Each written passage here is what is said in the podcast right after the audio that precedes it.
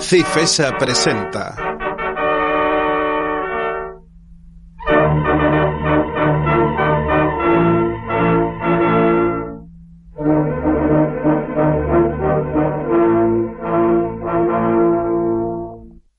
Una producción de Juan de Orduña, Cañas y Barro, una película española de 1954, protagonizada por Ana Amendola, Virgilio Teixeira, Aurora Redondo, José Nieto, Félix Fernández, Társila Criado, Luis Orduña, Juan Capri, Ramón Martorí, Ángel Jordán, Consuelo de Nieva, José Moreno, Modesto Cid, Pedro Mascaró, Fortunato García, Juan Manfort y José R. Giner, con Delia Escala, Saro Urzi y Erno Crisa, según la novela de Vicente Blasco Ibáñez, adaptación y diálogos de Manuel Tamayo, música R. Lamote de Griñón, decorados de Sigfrido Burman, ayudante Adolfo Cofiño, realizados por Bronchalo, figurines de M. Comba, vestuario de Peris Hermanos, mobiliario de Miró, ayudante de dirección Joaquín Vera, segundo ayudante José Gómez Moreno, secretario Ignacio Grau, montador Antonio Cánovas, maquillaje de Rodrigo Gurucharri, peluquería Elisa Aspax, ayudante de maquillaje Teresa Plumet, director de producción Eva Lader, jefe de producción T. de la Plaza, ayudante J.L. Hortelano, regidor J. Zaro, director de fotografía José Aguayo, segundo operador Ricardo G. Navarrete, ayudante de cámara Ricardo Andreu, fotofija Emilio Godes, estudio Orfea Film Barcelona, laboratorios Cinefoto, jefe de sonido Enrique de la Riva, productor asociado Pico Films de Roma, producción ítalo-española acogida al crédito del Sindicato Nacional del Espectáculo, realización de Juan de Orduña. Dos niños y una niña de unos 12 años avanzan por un río en un pequeño barco de vela latina.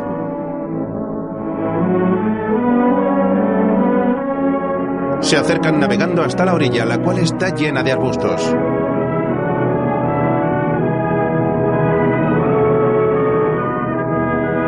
Atracan el pequeño bote en uno de los riachuelos que aparecen en los laterales del cauce.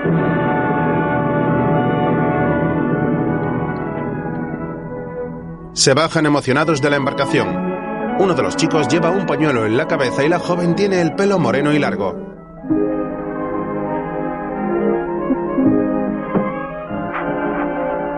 Lo pasaremos muy bien en la deja.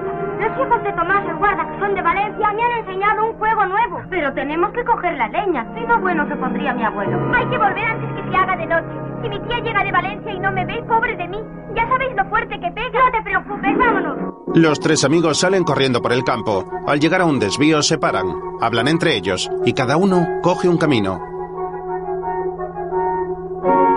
La chica corre subiendo una pequeña ladera hasta unos árboles.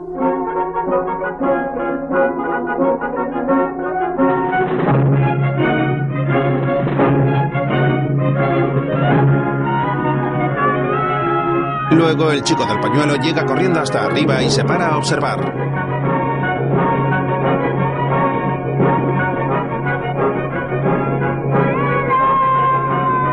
Continúa avanzando por el bosque. Después, la niña camina apresurada y mirando a todas partes.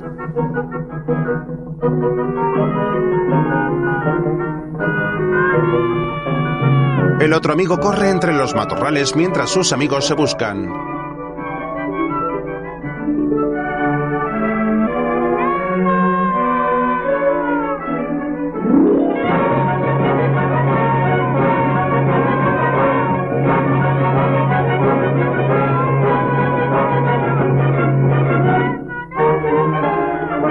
El amigo de los chicos perdidos corre hasta la embarcación.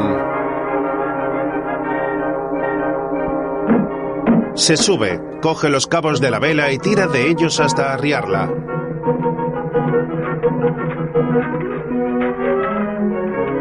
Mientras la niña continúa caminando sola por el campo. El chico del bote se marcha remando.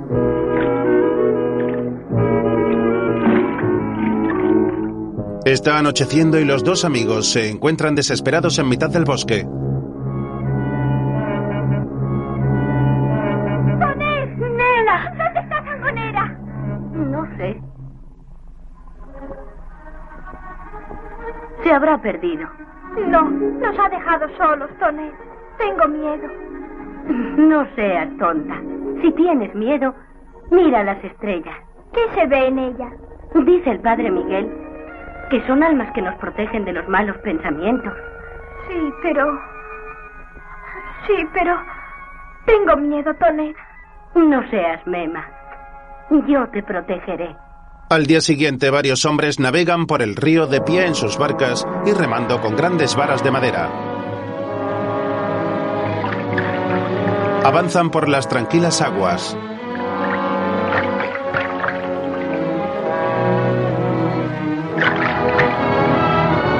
Uno de ellos clava el remo con fuerza en el fondo y se empuja hacia la orilla. Más tarde los dos niños están tumbados abrazados en el suelo junto al tronco de un árbol. Dos hombres de avanzada edad llegan hasta allí.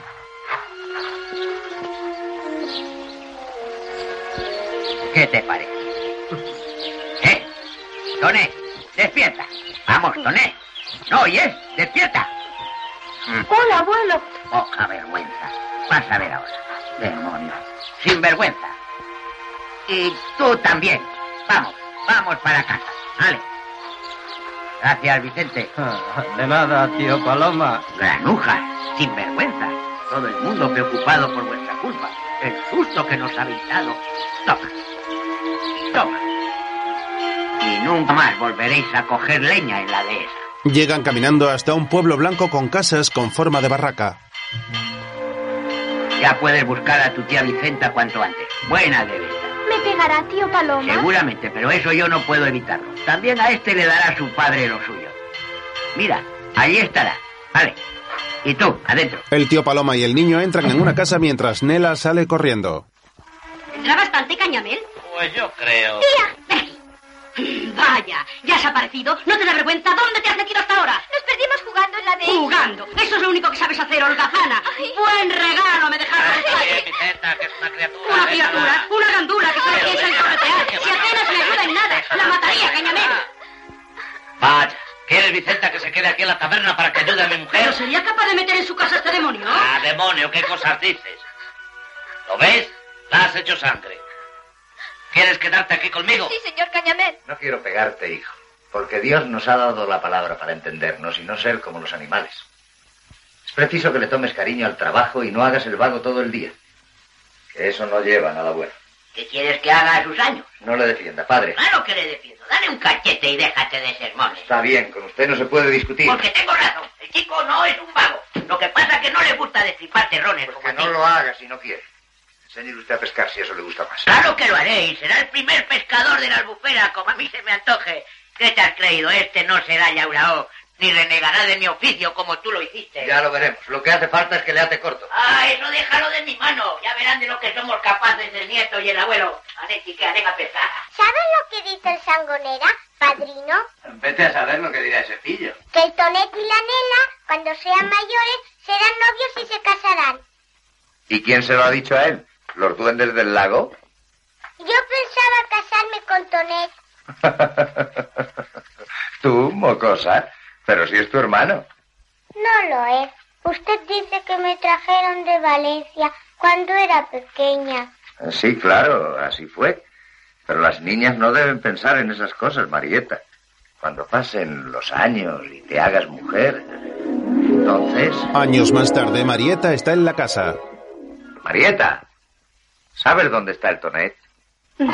Ya no tardará. Con este frío da pereza moverse y se habrá quedado con los amigos junto al fuego. ¿Dónde se habrá metido ese condenado? Tú siempre le encuentras disculpas, pero la realidad es que no tiene arreglo. Estará emborrachándose, como siempre. Bueno, lo natural. Beber, jugar al truque, pelar la pava con la novia. Si tuviera vergüenza, dejaría todo eso y estaría aquí por lo menos hoy. Que desde bien pequeño le enseñé a respetar la Nochebuena. Va. A la gente joven no le gustan estas fiestas familiares. Y menos cuando la familia anda como nosotros. El abuelo peleándose con el padre, el padre con el nieto, el nieto con el abuelo. No es cosa de broma, padre. Me tiene muy preocupado el tonet. Estoy temiendo que ande metido en algo malo. ¿Malo? Te comprendo. Gasta mucho dinero y yo no se lo doy ni usted tampoco. ¿Y de dónde crees que lo saca?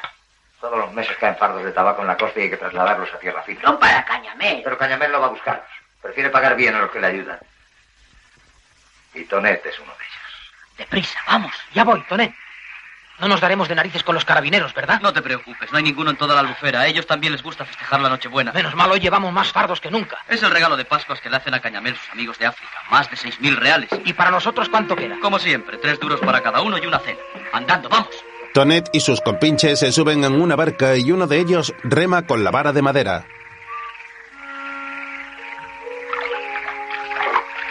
Otros dos botes le siguen de cerca.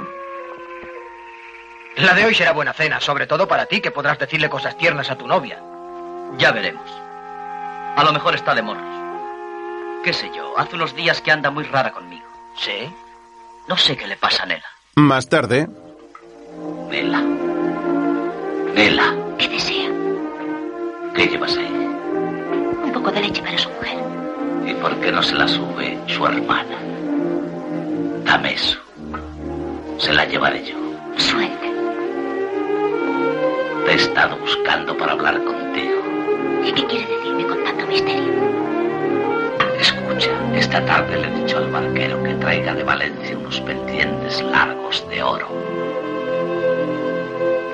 Como los de mi mujer. ¿Te gustaría tenerlos? Ah, sí, pero no podré lucirlos estas fiestas. ¿De dónde diré que los he sacado? No todo lo que se tiene se lo pone uno. Dáselos a tu tía Vicenta para que te los guarde. Pensaría que con eso me ha pagado otros favores.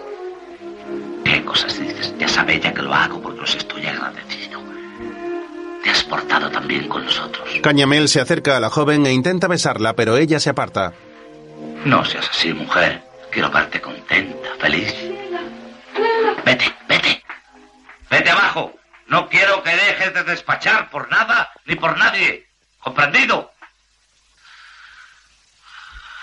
El hombre entra en una habitación. Me lo estaba figurando. ¿Por qué te has levantado? Ya sabes que no puedes dejar la cama. Malditas fiebres.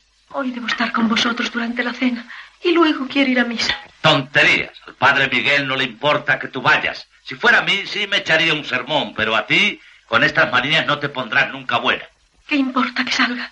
Esto mío no tendrá arreglo mientras no nos marchemos para siempre de esta maldita isla. ¡Cállate ya! Que deje yo esta casa, liquidar todo, el negocio del tabaco. Pero tú estás loca. ¿Y por qué no? Es que no has hecho ya bastante dinero. Nunca se hace bastante dinero. Dejar esto sería una estupidez. En ninguna parte podría establecerme como aquí. Márchate a Valencia si te place, pero déjame tranquilo. Yo no saldré sola de esta casa. ¿Por qué? No me obligues a decírtelo. Otra manía, los enfermos solo veis fantasmas a vuestro lado. Además, a mis años no voy a andar detrás de una moza de 20. Ah, ¿Para qué discutir sobre lo mismo? Dile a Nela que suba a vestirme. Nela no puede. Nela tiene que despachar abajo. Que lo haga tu hermana, que está para eso. La mujer tiene la mirada perdida. Luego, ¡Samaruca! ¡Samaruca! ¿Qué vienen esos gritos? ¿Qué pasa? Aquí estoy. Pues contesta cuando te llamo. Tu hermana quiere que subas. ¿Y quién termina de hacer la cena? Yo no puedo ocuparme de todo. ¿Y de qué te ocupas si son más de las once y aún no has terminado? Los chicos vendrán con hambre y tendrán que estar esperando hasta que a ti te dé la gana. Pues que se vayan a cenar a sus casas, que aquí sobran todos. En todo caso, aquí no sobra más que una y esa eres tú. Anda, sube con tu hermana antes de que la armemos. ¿Y tú qué haces aquí? Le mandé yo que desplumase sus pollos. Hay que tenerlos listos para las fiestas. ¿Pero quién manda en esta casa? ¿Tú o yo? Está bien. ¿No te dije que no te movieras de la taberna? Sí, pero como ya está la Nela... No creo que te importe eso. Tú haz lo que te diga y sin replicar. Este es el agradecimiento que me tienes. Y si no fuera por mí, a estas horas estaréis pidiendo limosna. No tanto, tío, que yo me gano lo que como. Pues yo no.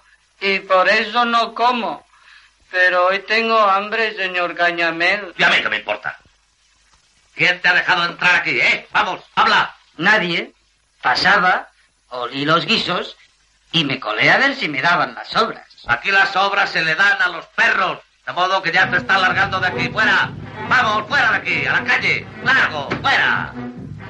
Gracias, señor Cañamel.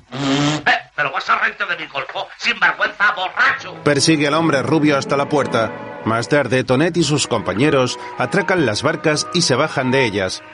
Cañamel les observa desde la puerta trasera de la taberna y sonríe satisfecho. ¿Cómo ha ido eso? Como una seda, ni un solo carabinero. Ya os lo decía yo. ¿Cuántos fardos traéis? 78, buen pellizco, ¿eh? No es malo. Yo me acuerdo siempre de mis amigos. Esta vez os daré cinco duros en lugar de tres para que paséis las fiestas a lo grande. Vamos, venid conmigo. Los tres entran en el local. Oye, Nela, mientras servía estaba pensando, si Tonet y Nela andan siempre como el perro y el gato, ¿por qué no terminan de una vez? No te iba a pesar casarte conmigo. Mi tío no tiene hijos ni más parientes que yo. Y a la larga, quieran o no, todo esto será mío. Pues que te aproveche. Vaya un porvenir. Peor es el de Tonet. No creo que se haga rico cargando fardos para otro. Hola, nena.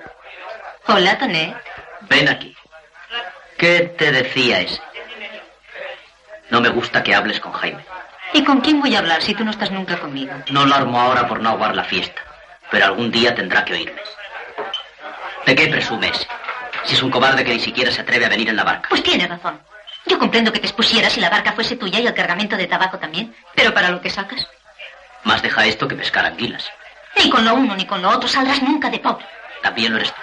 ¿Y crees que me gusta esta clase de vida? Estoy harta de servir a los demás. Ya te servirán a ti cuando yo me vaya a América y vuelva con más oro que Cañamel. Tonet roza con su nariz el moflete de Nela. Vamos, amigos, vamos. Ya es tarde. Hay que irse preparando que tenemos que cerrar. Tú, Nela, sube a cambiarte y que nos sirva la cena. Que si no llegamos a tiempo a la misa del gallo, bueno se va a poner el padre Miguel con nosotros. Niño Jesús, patrón de este rinconcito de España, porque hoy es día de perdón, perdónanos las injurias, las que hacemos y las que recibimos. Perdónanos nuestras deudas como nosotros perdonamos a nuestros deudores. Niño del Palmar, porque hoy es día de fraternidad, déjanos repartir el pan con quien no lo tiene y no permitas que nos deslumbren nunca las riquezas ajenas, ni que deseemos la mujer de nuestro prójimo. Niño Jesús, porque hoy es día de amor, haz que nos amemos todos, los que están en el declive de la vida y los que nacen a ella llenos de ilusiones, de esperanza. Así sea. El cura y todos los asistentes a la misa se santiguan. Luego, el párroco les hace un gesto a los niños del coro.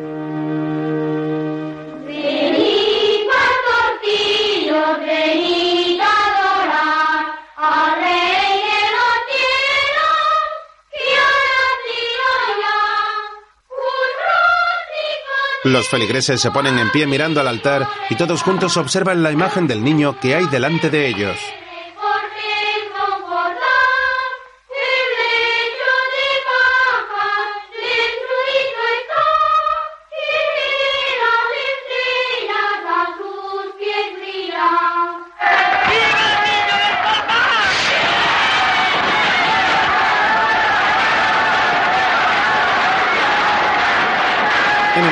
Están explotando petardos y todos se mueven felices a su alrededor.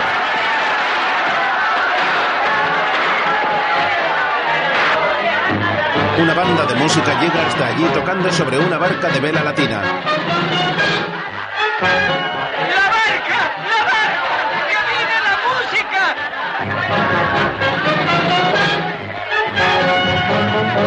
Todos corren a su encuentro por las calles del pueblo.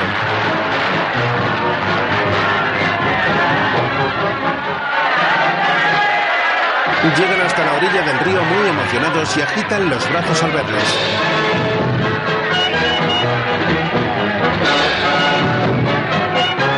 Tonet se sube al bote y coge el tambor de uno de los músicos. Vuelve a la orilla y Marieta le mira sonriente.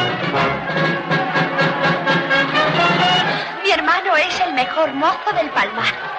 ¿Tu hermano? Eso quisieras tú. El joven toca el bombo por el pueblo seguido de los asistentes a la fiesta. Mientras, Nela y Jaime caminan tranquilos. Estarás contenta. Ha sido tu novio. Ya puedes prepararte para el baile. Tendrás que abrir la danza con él. Eh, lo malo será que no te dejen en la taberna. La joven mira a su novio cargada de leña en los brazos, mientras Tonet continúa tocando el tambor muy animado.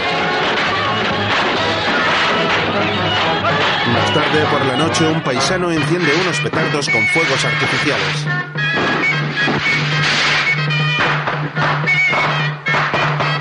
En el pueblo, varias parejas vestidas con trajes regionales bailan alrededor de una gran hoguera. El amigo de Tonet y el hombre rubio miran animados mientras Nela observa la fiesta desde el interior de la taberna.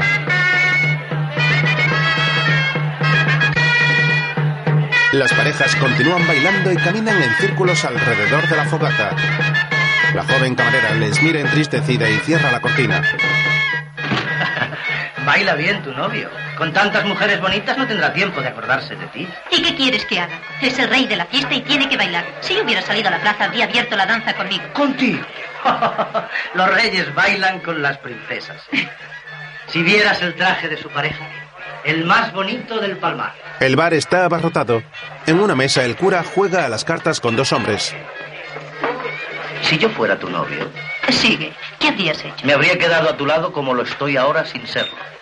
Vaya una cosa. Creí que me ibas a ofrecer un traje bonito. Tonet también vendrá en cuanto termine este baile. Te hago una apuesta. ¿Cuál? Que Tonet no entrará en la taberna mientras se baile en la plaza. Tonet y sus amigos entran en el bar. Su padre le mira serio y él frunza el ceño. Vamos a beber, Toné. Hoy pago yo. Vamos, Toné. Esperarme en la mesa. El joven camina serio hacia la barra donde está Nela. He perdido la apuesta. Ya entró el rey a buscar a su cenicienta. ¿Y quién es el rey? ¿Yo? Naturalmente. El rey de la fiesta. Las mujeres pelean por bailar contigo. Los hombres te invitan a beber. Hoy es un honor invitarte, Tonet. No me divierten tus bromas, Jaime. Ni a mí, tus maneras. Pues lárgate. No quiero discusiones delante de ella. Es que vas a preocuparte ahora por Ness. Sé lo que me digo y no admito lecciones de nadie. Ni yo del primer gallito del palmar. Los dos hombres comienzan a pelear y Tonet empuja con fuerza a Jaime, el cual cae contra una mesa. El camarero se incorpora, mientras el padre del joven se levanta enfadado.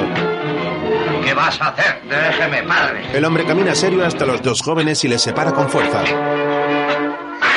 Se coloca delante de su hijo.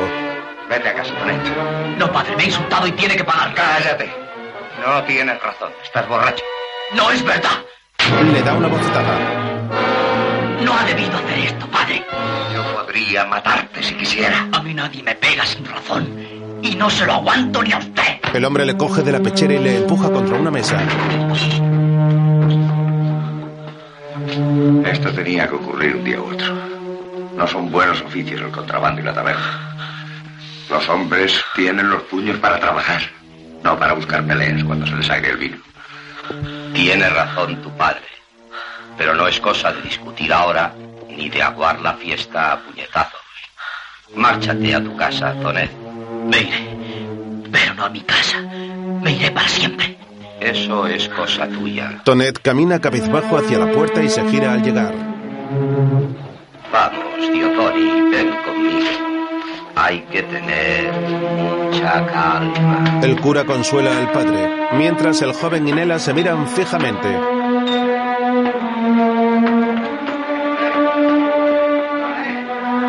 Jaime les observa serio desde un lateral. Finalmente Tonet sale de la taberna y el hombre rubio le sigue, mientras la joven le mira entristecida. Al día siguiente, Toné, vamos, deprisa. ¿Cuánto has tardado? ¿De quién es la barca? Del templado. La he cogido porque mañana no sale a pescar. ¿Estás seguro? Me lo dijo él. Entonces no hay que pensarlo. Espera, ¿dónde quieres ir? Al saler. ¿Pero qué piensas hacer allí? Cenar y, regresar mañana. Bueno, regresarás tú. ¿Y tú? No lo sé. No te entiendo, Toné. Pues no me preguntes que no pienso explicarte nada. ¿Todavía te dura la borrachera? Ya te he dicho que no estoy borracho. Pues yo pienso estarlo pronto. Traigo una botella de las buenas, del padre Miguel. De algo tenía que servirme este sacristán. Anda, borrachín, vamos, a prisa. se suben en el bote. Tonet coge la vara de madera y se marchan de allí remando. Otro día, ¿Nombre del padre? Antonio. ¿Vive? Sí. ¿Y el de la madre? María. Murió al nacer yo. ¿Sabes firmar? Pues no muy bien, sargento. Es igual. Preséntate en el castillo de Monteolivete y dentro de cinco días a La Habana. en otro momento, El abuelo me dio esta onza para ti. Devuélvesela. Yo no la necesito. ¿Y tu ropa? ¿Para qué? Van las camisas nuevas. Gracias, Marieta. ¿Y qué les digo? Todos me preguntarán por ti. Nela sobre todo. Quería venir a despedirte, pero no la dejaron. La mujer de Cañamel está muy grave. Dile que no me olvidaré de ella. y que volveré. Adiós, María. ¿No debes llorar? Sí, Toné. Desde que tu padre me sacó de la inclusa no he tenido más hermano que tú. Y ahora siempre hemos estado juntos. Va, no seas niña. Le da un beso en la mejilla y la joven le mira con deseo mientras se toca la cara. Tonet se aleja caminando decidido y con el uniforme del ejército puesto. Se despiden desde lejos con las manos. Que Dios te proteja, Tonet. Después, Se alistó voluntario para Cuba. Ha sido todo tan rápido que cuando me enteré de que embarcaba, no me dio tiempo para avisarte. Fui hasta el muelle con él, allí metieron a los soldados en unas grandes balsas. Parecía que se iba a hundir con tanto peso. La música siguió tocando y todo el mundo agitaba los pañuelos para despedirlos. A todos nos dieron ganas de llorar. ¿Y no te dijo nada para mí? Que te quiere, Nela. Entonces, ¿por qué se ha marchado? Porque su padre le pegó delante de la gente como a un chico pequeño. Y tenía miedo de que se rieran de él. Pero volverá. Yo le pediré a Dios que le salve de todos los peligros. ¿Y si no vuelve? ¿Qué? ¿Voy a esperarle siempre? Nena, busca a Cañamelo. Y si no espera, ve tu Marieta. Estará en la barca correo. Dile que venga enseguida. Mi hermana está peor. Sube tú conmigo. Deprisa. Subir pronto. en la habitación, Me ahogo. Me muero. entran Nela y la hermana. Agua por caridad. Cuando yo me muera, tú sigue aquí, a su lado. Todo lo mío es para ti, para tu hijo. No dejar que os lo quiten. Abre la ventana. Me ahogo. Que entre la luz y el aire y el frío del canal. ¡No! Sería matarla. Eso quiere ella. Matarme. Fuera. Échala esa maruca. Oh, Dios. Es la barca correo.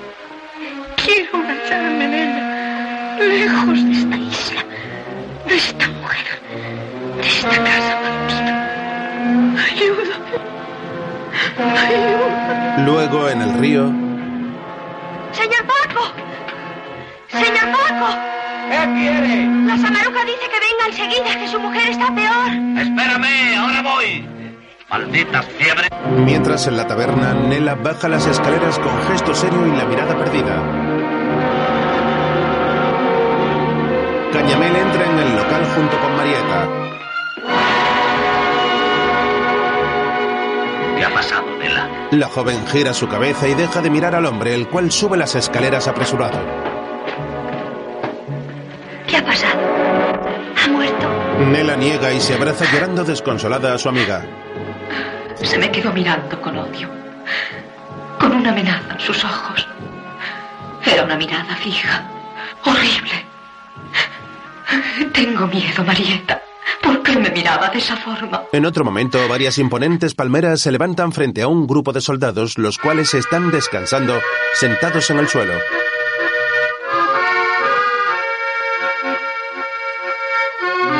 Estoy muy contento.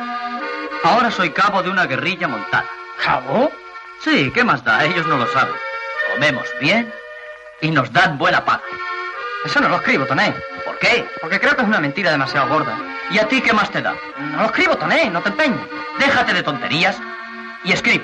Otro día, Dicen que van a mandarnos a las ciénagas de Manzanillo, que son como la albufera. Espero que padre... Espero que padre me habrá perdonado. Yo así lo deseo y que el abuelo se acordará de mí. ¿Te va bien la pesca?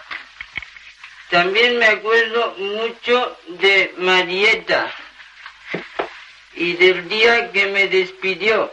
Recuerdos a la Nela y al padre Miguel. Os abraza con cariño Tonet. Y para mí, ni una palabra. Pero no la pierdas, que lleva la aceite. Es lo mejor que ha podido hacer. Crecía torcido. Ya se encargarán de enderezarlo. Te sigo queriendo, Nela. ¿Por qué me desprecias todavía? Contesta. No sé, Jaime. No creo que el Tonet sea ahora el motivo. Mejor que yo no encontrarás otro partido en el Palmar. ¿Tú crees? Jaime la besa y ella le da una bofetada.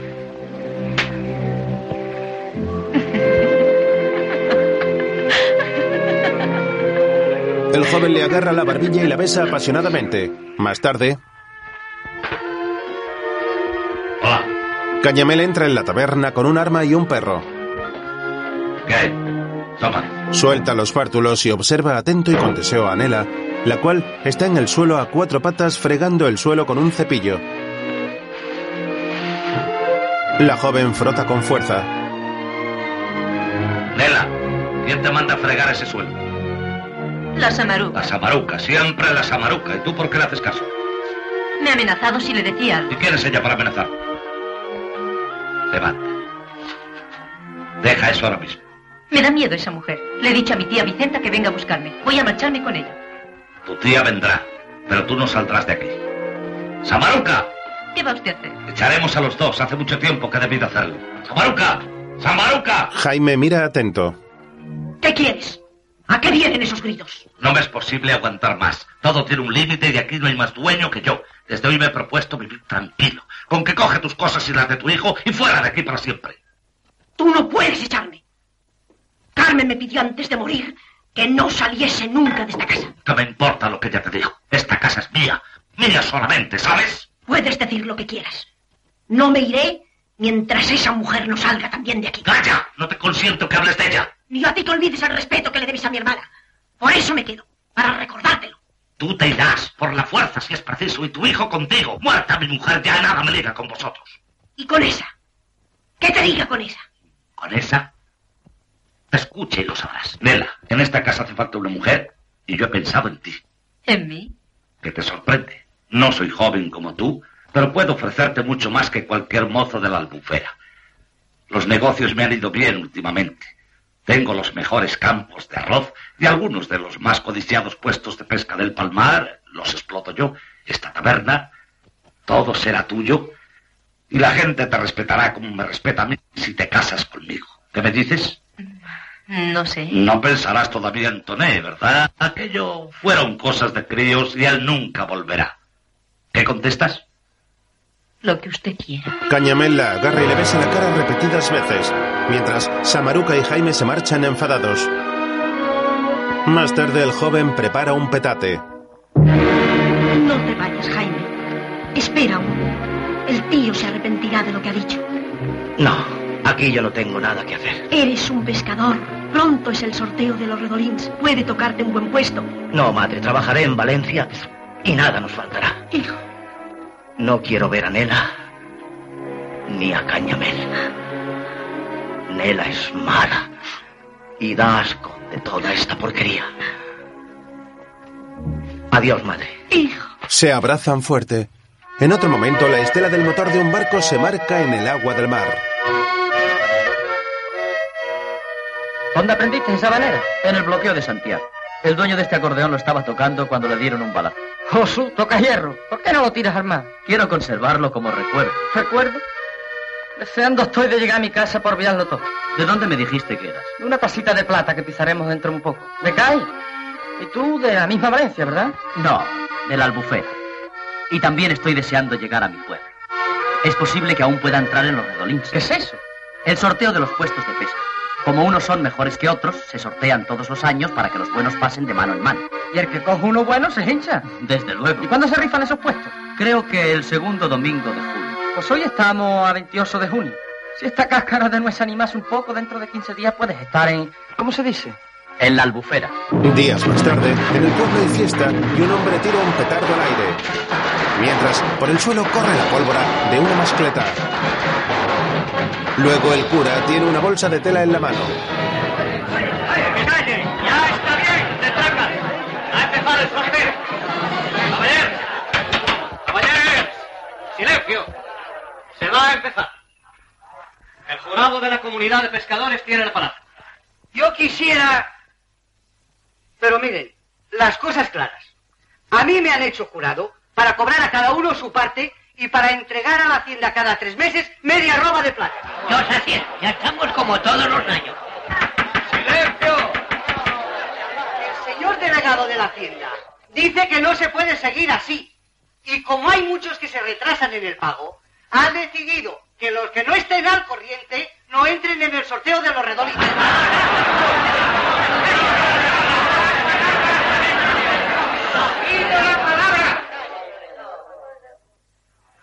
Yo, yo no he pagado nada en un año. Tal vez sea el que más deba. Eh, En el sorteo anterior me tocó uno de los peores puestos y no he pescado ni para dar de comer a la familia. Cogí las tercianas trabajando. En el año se me han muerto dos nietos y un hijo. Y aún me quedan tres que estarán rezando para que me toque un buen puesto este año. Si no he pagado, eh, eh, es porque no he podido.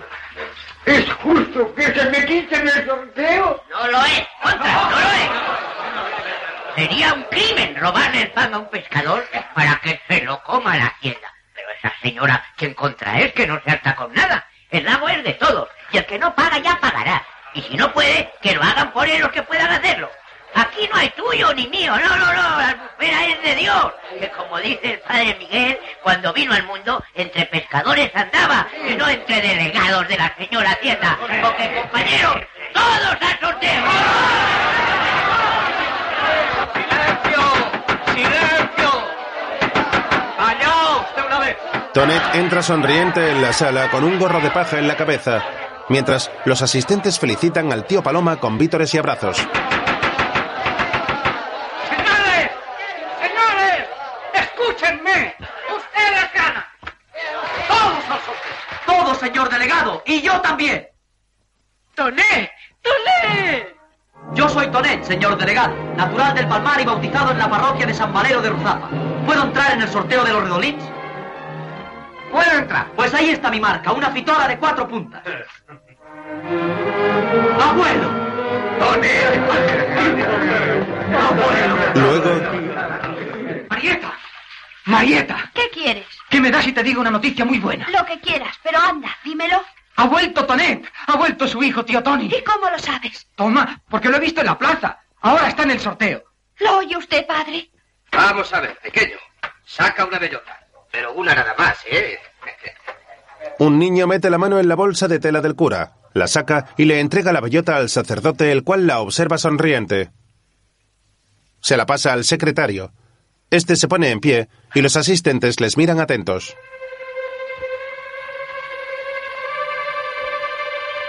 Le devuelven el papel al religioso mientras lo observan muy sonrientes. El cura se sienta con la bellota y mira al público. Caballeros, la marca es una fitora de cuatro puntas. La tuya, Tonet, tu marca. No gaste bromas, padre, que no he pasado tres años en Cuba jugándome la vida para que ahora me tomen el pelo. Nadie gasta bromas. La marca tiene una fitora con cuatro puntas. Pero es cierto. Es tu marca. Y puedes escoger puesto. ¿Cuál prefieres? La sequiota, la sequiota para mí. Adjudicar. Tonet y su abuelo se abrazan emocionados y dan saltos agarrados de las manos mientras giran sobre sí mismos. El amigo rubio se asoma a la ventana. ¡Oídme todos! ¡Ya saltó el número uno! ¡Al Toné! ¡Le ha tocado la sequiota! Tonet sale del edificio y Marieta llega hasta la plaza del pueblo. ¡Qué suerte has tenido, chico! Toné. Marieta. ¡Qué alegría, Toné! Tenemos el mejor puesto de pesca, ya somos ricos. ¿Qué importa eso? Tú estás aquí. Padre. Tonet se retira el sombrero y mira sonriente a su padre, el cual se acerca despacio y se funden en un fuerte abrazo. Tony mira a su alrededor emocionado. Bueno, general, habrá que festejar tu llegada y tu suerte. Desde luego, os pago todo el vino que queráis. ¡Vamos a la taberna!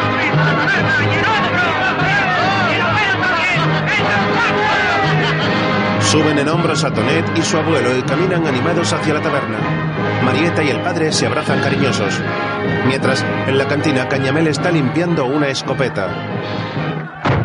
¡Tonet! ¿A qué viene esa cara, Cañamel? Ni que hubiera visto un fantasma. Cuando uno se marcha, lo natural es que vuelva algún día. Sí, desde luego, y me alegra mucho tu regreso. ¿Cuándo has llegado? Hace media hora, con el tiempo justo de llevarme en el sorteo el primer puesto de pesca. Ah, la sequiota. ¡Claro! Esa sí que es una gran noticia, muchacho. Venga usted acá, tío Paloma, a mis brazos. Ya ve, la suerte es de los pillos. Aquí me tiene con mis 80 sorteos y sin conseguirlo nunca. ¡Nela! Hola, Tonet. ¿Hola? ¿Así se recibe a un heroico soldado de su majestad? ¡Venga, un abrazo! Dáselo ya, mujer. Él fue siempre uno de nuestros mejores amigos. Para ti, casi un hermano. Pero, ¿es que vas a tener que pedir permiso para abrazarme después de cuatro años de ausencia? Es mi marido. Nela y yo nos casamos hace un año. Carmel murió a poco de ímpetu del pueblo. Entonces, ¿es verdad? Sí, ¿por qué íbamos a engañarte? Pues, enhorabuena. Y a ti también, Nela. Ahora comprendo tu transformación. Ese traje, esas joyas. Cañamel sabe hacer bien las cosas y no le faltan onzas de oro para tenerte como una reina. Bueno, muchachos, un motivo más para festejar. Nena, sírvenos bien. Yo le serviré. Tú vete a la cocina y ocúpate de las paellas. Toné y el tío Paloma serán nuestros invitados de honor. ¿No pensarás asociarte con ellos? ¿Y por qué no? ¿Qué inconveniente hay? Anda, tú vete a la cocina y yo a mis negocios. Nela se marcha a la cocina. Luego, una enorme paella está sobre una mesa. Te tendrías ganas de sentarte delante de una paella como esta, ¿verdad, Toné? Desde luego, y qué buena cara tiene. La ha hecho Nela. ¿Qué? Qué buena está, Padre Miquel. Pobre muchacho. ¿Cuánto debéis haber pasado por aquellas tierras? Pues Toné no tiene mal aspecto. Yo he visto desembarcar en Valencia algunos batallones que parecían espectros del hambre. Amarillos, como los cirios de los funerales. Ha sido una tragedia. Una gran tragedia. No es verdad. Pero ya pasó. Y ahora no hay que pensar más en ella. Desde hoy se acabaron las penas, Tonet. La psiquiota te hará rico en un año si la sabes explotar. Claro que tendrás que unirte con alguien que te pueda proporcionar lo necesario. Redes, barcas, dinero, pero eso no te será difícil encontrarlo. Desde luego. Bien cerca lo tienes. Yo he pensado recurrir a uno de esos señores extranjeros de Catarroja que facilitan préstamos a los llauradores. Eso es un robo, tío Paloma, un verdadero robo. Los beneficios de la pesca se los llevarían ellos, igual que se llevan los de las cosechas.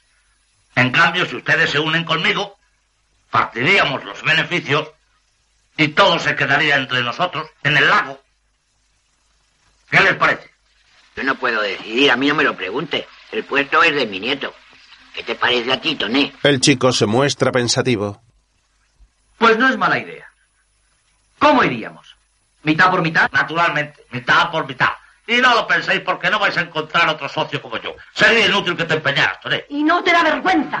Por hacer un negocio, no te importa meter a este hombre en tu casa ni sentarlo en tu mesa. ¡Sal de aquí, Samaruca! Cuando me hayas oído. Tú mataste a mi hermana por no sacarla a tiempo del palmar. Solo te importaba tu dinero. Lo mismo que ahora. Pero tu dinero se lo van a comer estos dos cuando te mueras. Es que te has creído que no se quieren. Que se han olvidado. Míralos. Jóvenes. Llenos de vida. ¿Y tú qué? Enfermo. Viejo. ¡Calla! Y sal de aquí antes de que te eche a patadas. ¡Mala lengua! ¿Qué quieres entonces? Quieta. ¿Qué dices tú? Si eres igual que él. Te casaste por su dinero. Por robarle esas joyas que eran de mi hermana. ¡Basta! No se puede insultar a nadie injustamente. ¿Va usted a defenderlos, Padre Miguel? Voy a defender la razón. Y tú no la tienes. Mejor será que te vayas cuanto antes. Está bien. Sigan festejando la llegada de este hombre. Algún día tendrán que lamentarlo. ¡Calla ya! Samaruca baja la cabeza llorando y se marcha. ¡Ea! Se acabó todo. No preocuparse. Gracias, Padre Miguel. Esta mujer es un infierno. Se ha propuesto que yo reviente de un disgusto. Nadie revienta si Dios no lo dispone. La Samaruca quería mucho a su hermana y está resentida. Eso la disculpa. Vale, a comer y a olvidar lo ocurrido. Nela está pensativa. Más tarde, Tonet sale de la taberna y camina cabizbajo por la plaza. Mientras Marieta baja unas escaleras a oscuras y corre hasta una pequeña ventana al fondo de la habitación. Se asoma y observa al joven caminando hacia la casa.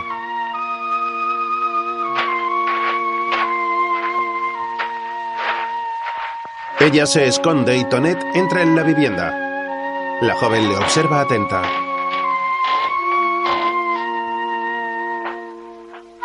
Mientras el padre está en la cama tumbado y su hijo llega hasta allí.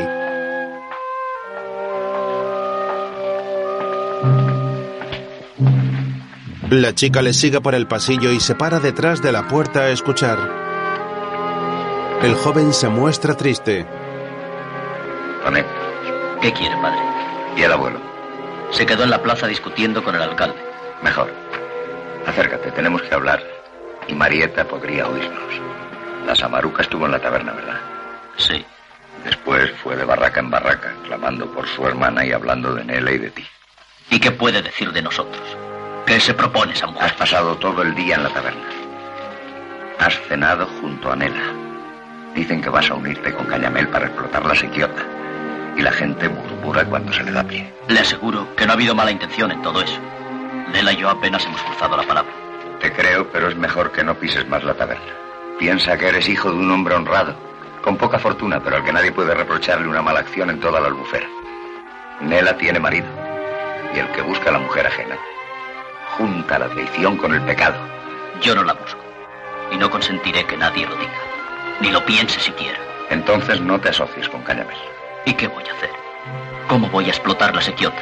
Pásala a alguien que pueda explotarla por sí mismo. Ven a trabajar conmigo a los arrozales. He cubierto de tierra la mitad del terreno. Y con tu ayuda, en poco tiempo tendríamos un buen campo. Y voy a dejar esta ocasión de hacer fortuna solo por miedo a las murmuraciones. Mejor es ser pobre si se vive tranquilo en la miseria. La familia de los Palomas han sido siempre pobres, pero han vivido todos con la conciencia tranquila. Cuando Dios nos llame para hacer el último viaje, hemos de llegar perchando hasta sus pies, mostrándole a falta de otros méritos las manos cubiertas de callos como bestias. Pero también un alma pura. Anda, duerme ahora. Tienes que estar rendido después de un día como este. No tengo sueño, padre. Pues entonces piensa. Ya eres un hombre, Tonet. El joven se levanta y apaga la llama de la lámpara de un soplido. A continuación se tumba en la cama pensativo. Padre, esté tranquilo. Mucho he querido a Nela, pero le juro que estando casada, no existe para mí. Respira profundo. Al día siguiente navega junto a su abuelo en una barca. Mira bien la sequiota, Tony. Y pensar que es nuestra. Debajo de este agua se mueve un mundo de anguilas. Podrían contarse por millares. Y todas son nuestras. Solo falta cogerla. Ya lo sé, abuelo. Qué ganas tengo de empezar. Cada día que pasa es dinero que se pierde. Ya sabe que hay que preparar muchas cosas y esperar que pase el verano. Eso es lo malo. A lo mejor te vuelves atrás del trato con Cañamel. Él es hombre de palabra y le gustan los tratos formales. ¿Qué dices? No puedo contestarle todavía. Tengo que pensar. Estoy muy preocupado. ¿Por qué? ¿Por lo que dijo la Samaluca? Bah, calumnias, majaderías. A esa bruja habría que arrancarle la lengua. Tú eres amigo de Cañamel, lo has sido siempre, desde los tiempos del contrabando. No lo olvides y cierra el trato, ¿eh? No, no, ya le he dicho que, que tengo que pensar. Otro día, Ya ves que he resuelto lo mejor, Marieta. Lo he pensado bien. Ayudar a mi padre a transformar la albufera en un campo de arroz. Así me gusta, Tonet. ¿Cuántas cargas van hoy? Seis. Pues si seguimos así, para la primavera ya podremos sembrar. Pero si aún no empezó el invierno, padre. ¿Y eso te asusta? Los mejores arrozales de hoy eran lago 50 años atrás. Un invierno en la lucera no tiene importancia, hijo. En otro momento, Pero bueno, tío Paloma, ¿por qué no viene por aquí? ¿Sigue aún ayudando a su padre? Se cansó a los pocos días. Ahora se pasa el día durmiendo o tocando el cacharro ese del fuelle que trajo de Cuba. ¿Y de la pesca qué dice? De la pesca nada. ¿Él sabe que he pedido a Catarroja el hilo para las redes? Lo sabe, pero pone tan poco interés en las cosas. Yo no sé lo que le pasa. Anda desalentado. Todo le molesta y le aburre. Ya cambiará. Seguro que se anima cuando vea las barcas preparadas, las redes dispuestas. ¿Cuánto hilo hará falta? Mil pesetas del bueno, del que usan los pescadores de la mar. ¿Cómo lo va a traer? Pues mañana iré a buscarlo a Catarroja. Saldrá en el primer viaje de la barca correo. Nela está pensativa. Al día siguiente la barca correo se llena rápidamente. Mientras, Cañamel está vistiéndose en su casa. Ese ladrón tiene hoy mucha prisa y yo apenas si me puedo mover. Esta maldita humedad se me han echado las piernas como a un elefante. Deberías quedarte, te pondrás peor. ¿Cómo voy a quedarme? No, Nadie hace las cosas y yo no me ocupo de ellas. Puedo ir yo. ¿Tú? ¿Por qué no? Es indudable que las mujeres sabéis regatear y comprar bien las cosas. Pero ¿no temes que los de Catarroja puedan engañarte? Procuraré que no. Además, sabiendo que voy de parte tuya. No lo pensemos más. Pamela, date prisa, anda. Yo le arreglo en unos minutos. Voy a decir que me espero.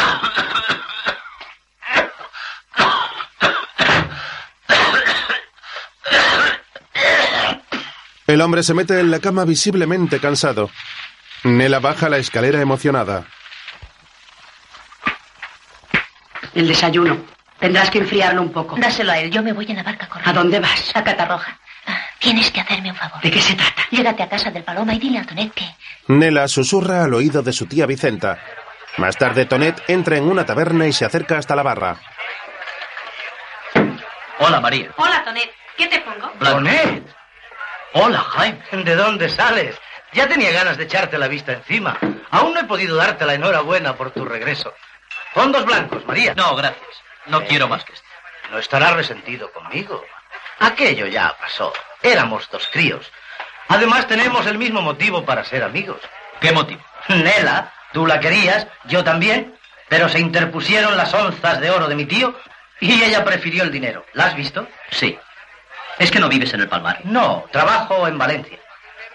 Entonces no sabes lo que tu madre va diciendo. No sé nada. ¿Qué es lo que dice? Que Nela y yo... Ah, no les hagas caso, son cosas de viejos. Ella no quiere mucho a Nela y es natural. No se ha portado bien con ninguno. Yo preferiría que no me mezclase en nada. Será mejor que hables con ella y se lo digas. Sí, hombre, esta misma noche. Precisamente ahora voy al Palmar. Tengo tres días libres. ¿Bebes? Gracias. Ambos dan un trago a sus vasos. ¿Vienes? La barca va a salir. No, espero a Cañamel. Me ha citado aquí. Me tocó la sequiota este año, ¿sabes? Y pienso explotarla asociándome con él. Bien. No sé qué querrá. Pues en buenas manos has caído. Me voy antes de que llegue. Mi tío y yo no hacemos buenas migas. Adiós, Tonet. Adiós, Jaime. Y buena suerte. Lo mismo te deseo. Jaime camina hacia la puerta. Jaime. Hola, Vicente, ¿cómo estás? Bien. ¿A dónde vas? Me voy al Palmar a ver a mi madre. ¿Trabajas mucho? Sí, sí, mucho. Mira, ahí va la neleta. La Neleta. Nela entra en la taberna y se acerca hasta Tonet. No es posible. ¿Qué te pasa? Nada, me voy que ese no espera. Adiós. Adiós, hombre, adiós. El sobrino se marcha pensativo. Se detiene en la entrada y observa a Tonet y la mujer hablando en la barra. Se toca la cara confuso y se marcha apresurado. No comprendo tu presencia. Yo esperaba a tu marido. Te lo he dicho. Tuvo que quedarse en el palmar. He venido yo a comprar el hilo.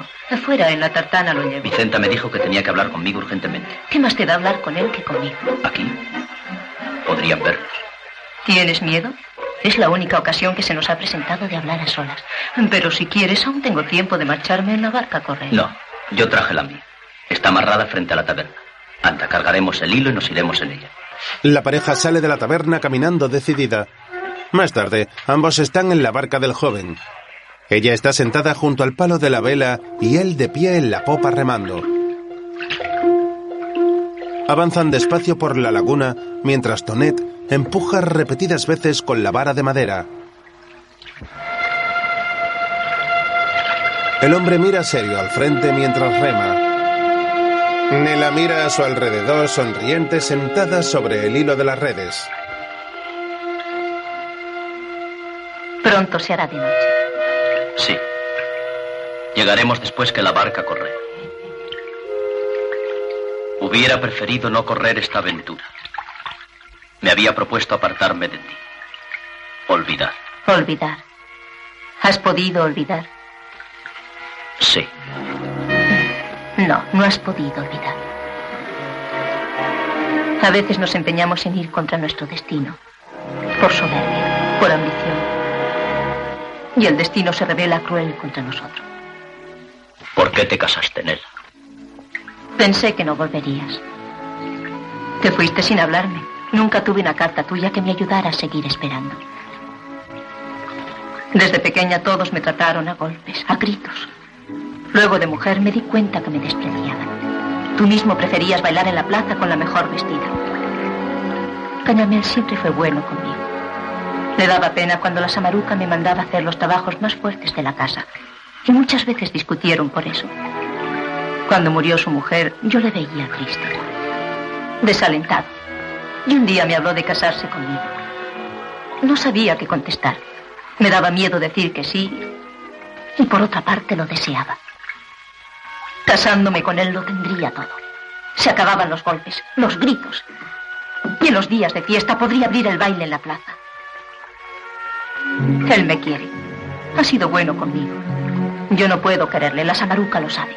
Por eso ha sabido echar bien su veneno. No volverá a molestarte. Vi al Jaime en la taberna y le pedí que hablase con su madre. No lo hará. Jaime me odia. Sus ojos están llenos de malas intenciones. La pareja continúa avanzando sobre la barca por la albufera bajo la luz del sol.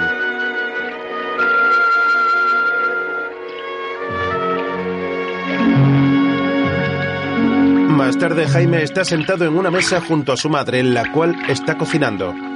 Esa preocupación. ¿No estás contento de estar conmigo? Sí, pero hay una cosa que no comprendo. Que me preocupa. He visto a Tonet. ¿Eh?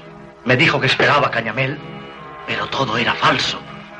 Quien entró en la taberna era la nena. ¿Estás seguro de lo que dices? ¿Crees que estoy ciego, madre? Ya. Debieron citarse allí aprovechando que el tío no iba. En Catarroja pocos les conocen. Ha aprendido mucho Tonet por esos mundos. Luego, Por esos mundos se aprende a querer lo que cuando se tiene se desprecia. Yo me fui del palmar porque mi padre me pegó delante de todos, ya lo sabes. Pero en Cuba, hambriento, rendido de sueño y de fatiga, siempre pensaba en el palmar, en mi padre y en ti. Tú desde niña eras algo mío, que no se teme perder nunca. Por eso bailaba sin temor en la plaza, con la mejor vestida. Por eso no me despedí de ti, ni te mandé mis cartas. Tú eras mi novio, y estaba seguro de que seguiría siéndolo hasta que yo te llevase al altar.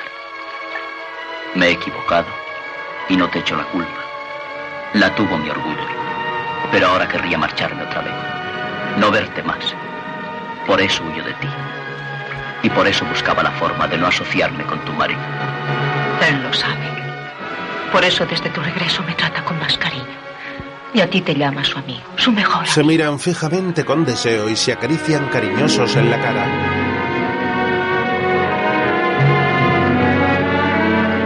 Finalmente, se besan con pasión. Luego, Tu mejor amigo.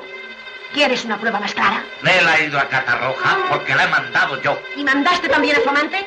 Calla, eso es falso. Estaría con el paloma. ¿Crees que pueden confundirse? Más valdría que fueras a buscarlo. Que le sorprendieras en pleno idilio. Tal vez así se te abrirían los ojos. Voy a hacer lo que me dices, pero como hayas mentido, te acordarás de esta noche, Samaruca. después, Nunca podré olvidar dos noches pasadas a tu lado. Aquella en la dehesa, llena de fantasmas, de animales extraños que nos perseguían, ¿te acuerdas? Y esta de ahora, que tanto deseaba. Tienes razón, Nela. Hemos de luchar juntos, sin miedo. Y cuando lo tengas, recuerda lo que te dije de niños. Mira las estrellas. ¿Qué se ve en ellas? Dicen que son almas que nos protegen de los malos pensamientos. la pareja está abrazada. ¡Nela! ¡Tonet! ¡Nela! ¡Tonet! Eres un mal amigo, Tonet. Los hombres no hacen esto. ¿Qué dice, Cañamel? Ya hablaremos.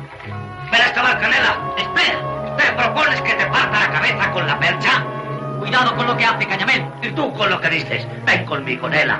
Vosotros habréis perdido la vergüenza, pero yo no quiero ser el rey de la isla. Es mentira lo que usted supone.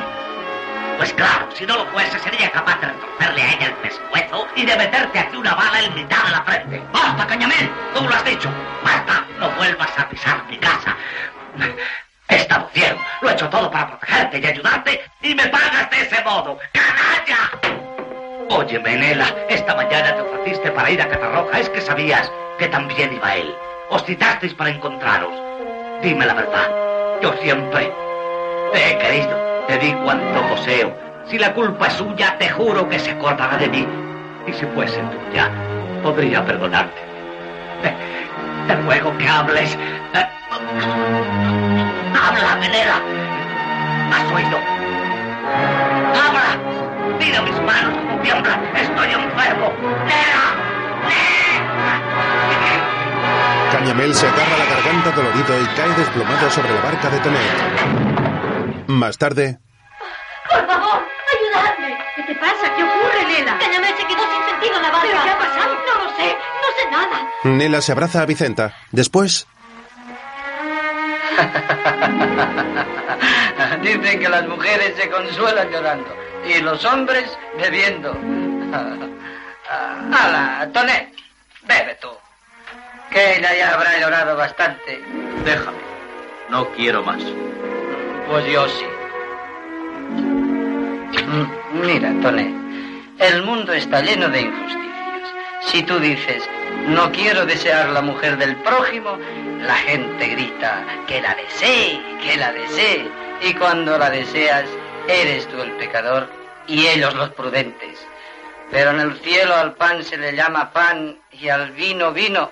Por eso, si tu conciencia está tranquila, ¿qué te asusta, Tonet?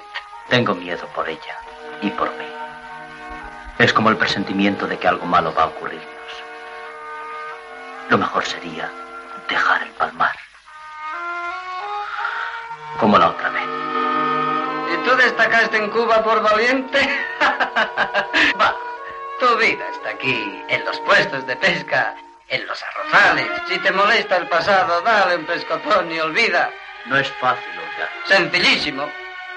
Haz lo que yo. Duerme, bebe, trabaja si es preciso, que en eso me ganarás. Y ten confianza en la providencia. A mí me he dado comer como a los patos del lago, y yo me dejo llevar. Porque ya lo dice el padre Miguel, los designios de la providencia No se pueden torcer. Si en este escrito has querido modificar las cosas según tu antojo, la providencia inexorablemente las llevará por el camino trazado. Piensa que de este choque entre lo divino y lo humano pueden venir grandes males. Yo lo he dispuesto todo, según mi conciencia. Solo le pido que se encargue de hacerlo cumplir. Está bien, llevaré este sobre al notario, pero me temo un desaguisado. Si supiera lo que dice, podría aconsejarte. No me volveré atrás. Quiero que sea así. Cañamel está en la cama. Ya me anhela, padre. Esto se acaba. Quiero decirle adiós. Aquí, ¿lo has mal? Tengo que hablar con él. No subirás. ¿Vas a impedírmelo tú? Sí. Yo soy el ama de esta casa. ¿El ama? Le da una bofetada a Nela. Tendrás que obedecerme. O todo el palmar sabrá tu aventura de anoche. Mi aventura de anoche. Que se sepa. Dile a los cuatro bien. Pero sal de esta casa. Maldita. ¡Nunca! Forcejean y la joven expulsa de la casa a Samaruca. Nela, ¿qué has hecho, Nela? Defender mi derecho. Tienes que subir, hija. Cañamel se retuerce en la cama. Nela. Nela. Cálmate, hijo mío. Ya está aquí. La joven se acerca hasta su marido. Nela. Nela, yo siempre he sido bueno contigo. Si tú lo has sido. Si lo sigues siendo, nada tienes que temer. No. Abre esa ventana Que entre la luz y el aire y el frío del canal. Nela tiene el rostro triste. Oye, es la barca. Es la barca, correo. Quiero, quiero marcharme de ella lejos de esta isla. Ayúdame. Ayúdame. Padre, ¿por qué me mira de ese modo? Ella también lo hizo, la misma mirada fija. Horrible. Tengo miedo.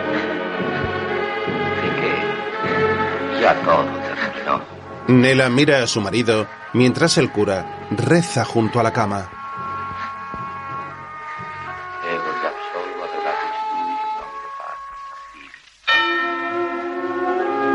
En otro momento,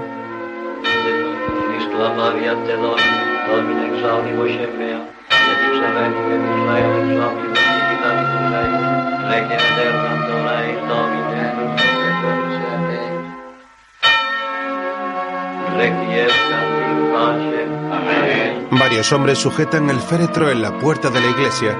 Detrás está Nela de riguroso luto.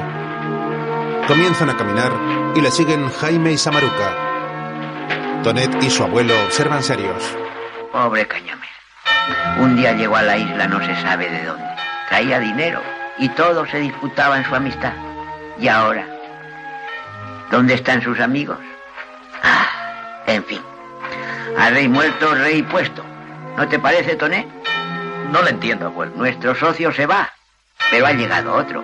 El francés de Catarroja nos espera esta tarde. Ya lo veremos otro día. ¿Por qué otro día? Por oírle nada se pierde. Vamos, y si cerramos trato bien, y si no, pues ya veremos. Después, De modo que ustedes quieren explotar la sequiota. ¿Y eso qué es? Pues el mejor puesto de pesca del Palmar. ¿Y cuánto necesitarían? 12 mil reales. Eso es mucho dinero. Hasta ocho llegaría. Bueno, ocho. Pero me firmarán doce. ¿Tú qué dices? Qué bueno. Hay más. De los ocho mil reales prestados, eh, cobraría el 25% de réditos. ¿Y qué más? Y la mitad de los beneficios de la pesca, naturalmente. ¿Qué le parece? Mire usted, yo no entiendo de esas cosas. Me hago un lío de cuentas. ¿Qué nos quedaría a nosotros, Toné? Nada, abuelo. Lo mejor será dejarlo. Tiene razón. Un momento. Piénselo. Yo estaré aquí dentro de un mes. Tengo unos asuntos pendientes con Cañamel y he de aclararlos con su viuda, que será su heredera, naturalmente. más tarde, El escrito que el difunto Cañamel entregó al señor cura párroco del Palmar, aquí presente, tiene validez como testamento. Eh, Su contenido es breve, eh, pero claro, como ustedes podrán comprobar. Eh, Yo, Francisco Leonarte García, conocido en la isla del Palmar por el apodo de Cañamel, mayor de edad, casado, etcétera, declaro heredera de todos mis bienes a mi mujer sin mandas ni legados.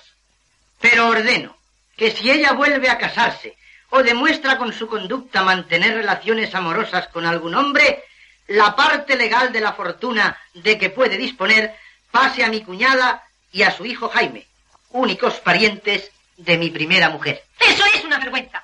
Yo no puedo aceptarlo. Yo, señora, me limito a leer. eh, Y bien claro está. Eh, eh, continúo. más tarde Nela llega a su casa. Nela, hija mía, ¿cómo han ido las cosas por Valencia? Bien, ya hablaremos. ¿Y aquí en la taberna? Apenas viene nadie. Estaba deseando que llegaras. La joven entra en la taberna. Nela. Camina seria entre los clientes.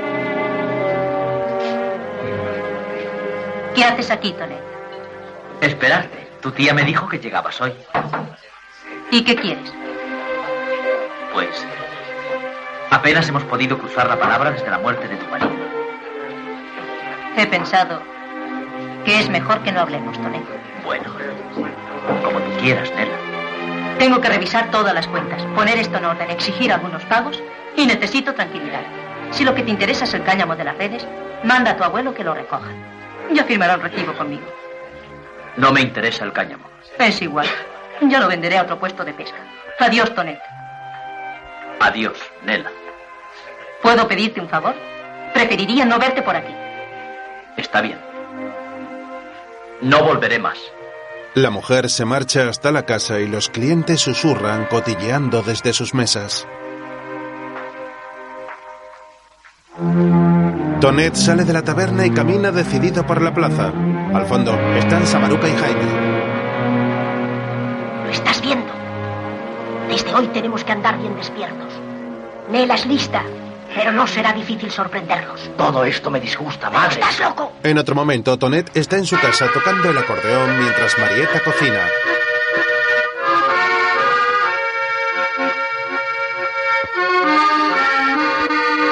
Llega el empresario francés. ¿Puede? Sí, claro. Entre, entre. Cállate, Tonel. Y tú, Marieta, trae una silla para este Oh, caballero. por mí no se molesten, me voy enseguida. Solo quería decirle que he cambiado de opinión y podríamos llegar a un acuerdo sobre lo del puesto de pesca. Siéntese, por favor. Gracias. Ustedes me hablaron de 12.000 reales, ¿no? Sí, señor. Lo he pensado bien y se los daré. ¿Y cuántos firmaremos? ¿50? No, 12.000 nada más. ¿Con qué réditos? Ninguno. Entonces querrá todos los beneficios de la pesca. Tampoco, mitad por mitad. Pues no lo entiendo. Ni yo. Hay algo raro en todo esto. Ah, no, a ustedes se lo parece, claro, pero en confianza hay una persona muy interesada en este asunto. Realmente yo soy un simple intermediario. Ella pone el dinero y... ¿Ella? ¿Quién es ella? Vaya, ya he hablado de más. Bien, ¿ustedes aceptan o no? No. Pero... He dicho no. Marieta mira a su hermano ilusionada. En otro momento el sol se está poniendo por el horizonte, mientras Tonet y Nela están en la taberna. ¿Qué nos aceptado? Es la única forma de ayudarte. No te comprendo. Es que quieres reírte de mí. Hace unos días me echaste de esta casa. Luego me mandas a ese hombre. Ahora me pides que vuelva, escondiéndome como si fuéramos a cometer un crimen. ¿No te ha contado nadie el testamento de mi marido? Sí. La Samaruca lo ha corrido por el pueblo. Entonces, ¿qué te extraña? Si supieran que yo ponía dinero en la sequiota, si te vieran frecuentar esta casa, pensarían que eran otras nuestras relaciones. Todo esto es mío. Lo he ganado sacrificando mi juventud y no quiero perderlo. Casándote conmigo, aún te quedaría la mitad de la herencia. ¿Y eso qué es? Habría que vender la taberna. Tendríamos que marcharnos del palmar. El dinero fuera de aquí se gastaría pronto. Y luego, otra vez el hambre. La miseria. Me tendrías a mí. Sí, ceder sería darle la razón. Mi marido ha sido injusto conmigo. No me merecía la vergüenza de aquella carta. Los abogados de Valencia se la pasaban de mano en mano. Querían conocerme. Se reían de mí. Y a la Samaruca habló con todos, mintiendo, humillándome, asegurando su triunfo. Todo eso pasó ya, Adela. Y quedamos nosotros. Yo te quiero. Te he querido siempre. Ahora puedo decirlo. Yo también te quiero, Tonet. Se alertan. ¿Has oído eso? Sí, espera. Nela apaga la luz de una lámpara y se acerca sigilosa hasta una ventana mientras Tonet la observa inquieto. La joven descubre a Samaruca en el patio con gesto sospechoso.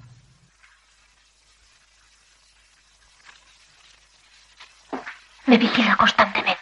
Nos vigila a los dos. Y hemos de seguir viviendo de esta forma, ocultando nuestros sentimientos, fingiendo delante de todos. Sí. Pero yo no puedo. No quiero renunciar a tu cariño. Yo tampoco, Tonet. Él la agarra por los hombros. Se miran fijamente y Tonet la besa en el cuello apasionadamente. Otro día el tío Paloma está en la laguna sentado en la orilla junto al empresario francés. Las anguilas cuando llega la noche quieren salir al mar y se revuelcan jugando como locas por los canales. Entonces se tiran las mallas en las acequias y ellas solas caen en la trampa. Cuando están llenas se sacan, se vacían y se vuelven a tirar. Y así hasta que sale el sol. Muy interesante. Yo nunca me había preocupado de la pesca, solo del arroz. Ah, pero esto es más seguro y no hay que temer a las tormentas ni a las sequías. La cosecha está ahí. Abuelo, ¿Qué hay, Toné? ya dejé las redes caladas en el rincón de San Roque. ¿Te vas? Sí, al saler, a ver a los aposentadores. Adiós. luego. Adiós, muchachos. Tonet se aleja remando en su barca. Ya verá qué buen negocio. Ya verá. Ten cuidado, Nela. Algún día descubrirán tu juego. No te preocupes. Lleva la luz arriba. Vicenta observa a su sobrina con preocupación desde la escalera mientras la joven se marcha. Luego, en la orilla del río está el hombre rubio esperándola. La joven se sube a la barca y se aleja clavando la pala en el fondo del agua.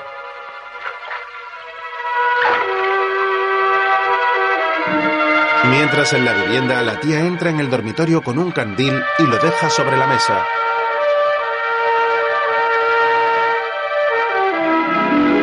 Desde el patio, Samaruca observa la ventana de la habitación y descubre una silueta tras la cortina.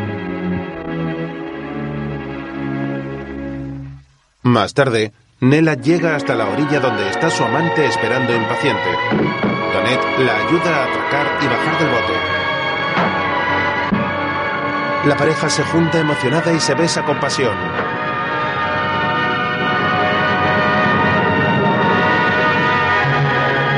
Se marchan del lugar caminando agarrados entre los arrozales.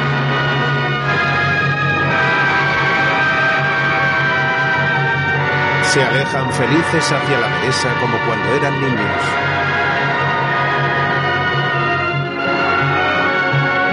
En otro momento, el abuelo del joven está sentado en la sacristía con la cabeza apoyada sobre una mesa y llega hasta allí un monaguillo acompañado del padre Miquel. ¿Qué hay, tío Paloma?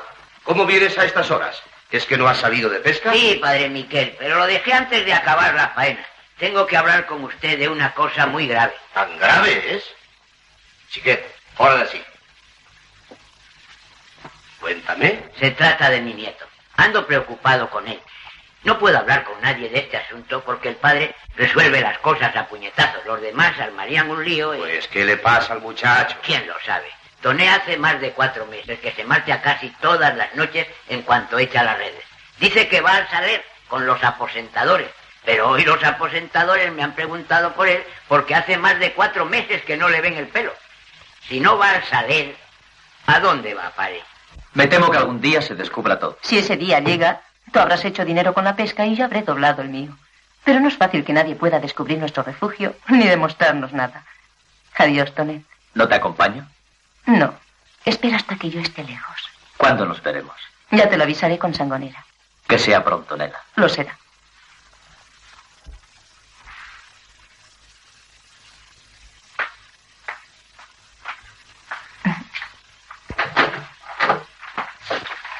Adiós, María. ¿Se marcha ya?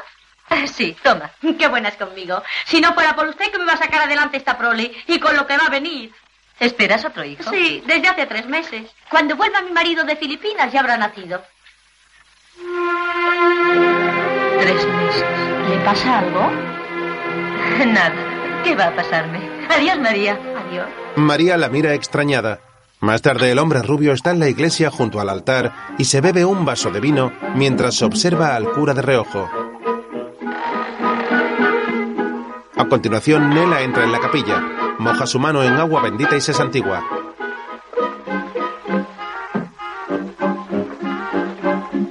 Sangonera se acerca nervioso hasta ella mientras el padre Miquel le observa desde el coro. ¿Dónde está el padre? En el coro, menudo humor tiene ahora. ¿Por qué? Mm, Pues porque dice que tú, mm, porque piensa que Tonet, eh, y por... mm, Bueno, que te lo diga él, ya verás, ya. Hola, Anela. Creí que tampoco ibas a venir hoy. Siento haberme retrasado, pero es que tengo mucho trabajo en la taberna. Hace mucho tiempo que no vienes por la iglesia. Y Toné tampoco. Tonet, ¿qué tengo yo que ver con Tonet? Nada, hija. Pero él y tú sois las dos únicas ovejas negras de mi rebaño. También le he llamado, pero no vendrá.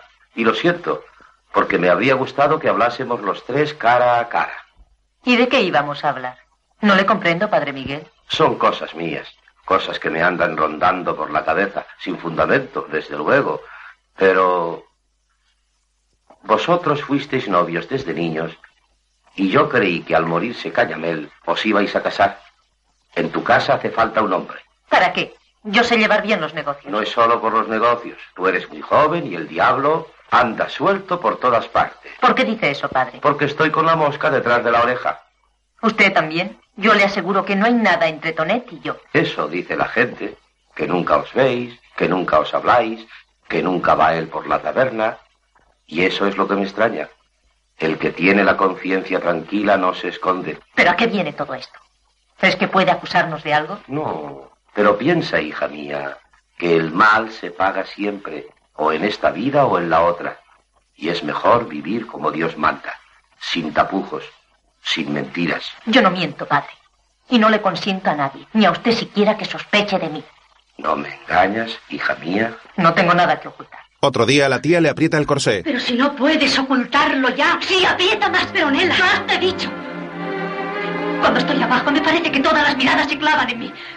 Que van a descubrirlo. Te pondrás mala. ¿Qué me importa? Tira. No, yo no. Vas a matarlo. Pues déjame. Vete. Dile a Sangonera que venga esta noche y que avise a Tonet. Nos veremos en la dehesa. Está bien. La tía se marcha y Nela se sienta en la cama angustiada. La joven se limpia el sudor de la frente con su mano. Está con su abuelo. Hoy tengo que ir al Soler, abuelo. Hace un mes que no voy por allí. Tú sabrás lo que haces. Vete si quieres. ¿Qué le pasa? ¿Le molesta acaso que deje la pesca? Me molesta que mientas, Toné. Abuelo. Y sabes lo que te digo, que ya tengo 80 años y es hora de que descanse. Me voy a retirar de este negocio. Haga lo que quiera. Yo no puedo obligarle a nadie. Tienes razón, hijo. Esto no tiene remedio. En otro momento, unos pescadores levantan una red repleta de anguilas. Luego, en casa de Nela, No puedo más, tía. Hoy he pasado un día terrible. Unos me dijeron que estaba pálida, otros que tenía ojeras. No puedo más. ¿Vas a irte así? Sí, él tiene que saberlo. Anda, pon el quinqué arriba. Como quieras. Hoy no hay nadie en la plaza. Nela se marcha. Mientras, ¿Por qué no vas a la dehesa y lo sorprendes allí? No, madre. Es mejor esperar. Las vecinas dicen que está muy pálida. Apenas se mueve del mostrador. Y el otro día casi se desmaya al agacharse para llenar una frasca de vino. ¿Cree usted entonces? No, no creo nada. Digo lo que me cuentan. Pero si es verdad que va a tener un hijo, no podrá ocultarlo mucho tiempo. más tarde, Quería ocultártelo, pero ya es imposible. No podré volver aquí hasta que todo termine. El perchar es un suplicio. ¿Y por qué no me avisaste con Sangonera? Yo habría ido a la taberna, No, Tonet. Allí no puedes ir. pero no te das cuenta de lo que te expones. Necesitas reposo, descanso. Cualquier esfuerzo podría perjudicarte. A mí qué me importa. Es un hijo, Nela. Nuestro hijo. Piensa lo que eso significa. Lo he pensado tanto. Y he deseado tanto que no llegara a nacer. Nela. Me da miedo no poder ocultarlo. Que lo descubran todo. Que nos quiten lo que con tanto trabajo hemos defendido. ¿Y qué importa todo eso? Ahora solo debemos ocuparnos de ti. Cada niño que viene al mundo es porque Dios espera algo de nosotros. Estamos matando nuestra felicidad, destrozando nuestras vidas por una estúpida ambición. Olvida el mal que te han hecho y no me hagas mal a mí y a ti y a ese ser que ninguna culpa tiene. No puedo olvidar. Seguiré fingiendo, callando. Pues hablaré yo. Y yo diré que es mentira. Y no volveré a verte y negaré que mi hijo sea tuyo. Tonet le da una bofetada. Perdóname, nena. Perdona. Perdóname. Haré lo que tú quieras. Lo que tú me pidas. En otro momento, en la taberna, Sangonera baila animado junto a un grupo de hombres y Tonet toca el acordeón. Jaime les observa atento.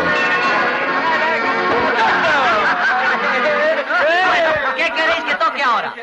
No, descansa un poco. Mientras en la habitación, No puedo más, tío. Quieta, sí. ¿Por qué no callará ese maldito acordeón? Ya es hora de cerrar. ¡Que se vayan y nos dejen tranquilas! No puedo más.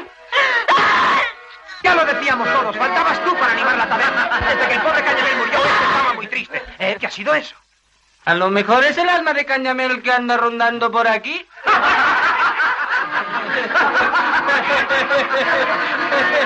Nela muerde un pañuelo muy dolorida. Abajo, Jaime observa a Tonet con gesto serio. ¿Te has fijado en ese? No entró en la taberna desde que le echó Cañamel. Pues ahora parece la sombra de Tonet. ¿Sabes tú por qué? No sé. ¡Ah, tú eres tonto! En la habitación, Nela está tumbada y suda en abundancia.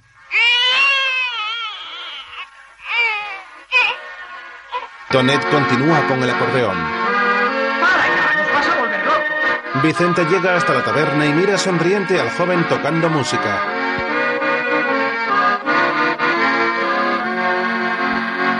Él le sonríe emocionado mientras el sobrino de Cañamel les observa atento y se marcha. Ya está bien de música. Déjalo, Tonet. Nela no se encuentra bien. le Duele la cabeza. Pues le hemos dado el mejor remedio. ¡Eh, a marcharos, que voy a cerrar! Más tarde, Es un niño, Tonet. Un niño. Nela. Deprisa, Tonet. No perdamos tiempo. La María espera. Ella también ha tenido una niña ayer.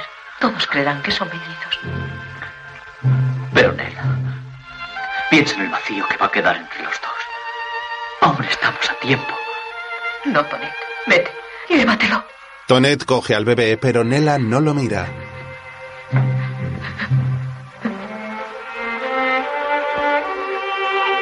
Por caridad. Ella gira la cabeza llorando y el amante se marcha con su hijo. Más tarde el abuelo está colocando las redes. Desde que era chicote, que me agrada la pisquera. Y no seré ya una hor, meu amor es la albufera. Meu amor es la albufera, desde que era chicote. Le da un trago a una botella. Después, Tonet navega en su bote clavando fuerte la pala para avanzar por el río. Jaime le sigue en otra barca y avanza con gran esfuerzo tras él.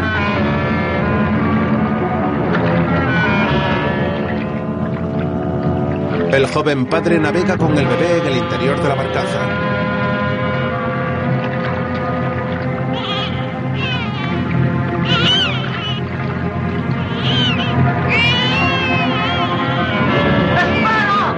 El sobrino clava la pala repetidas veces mientras mira serio al frente.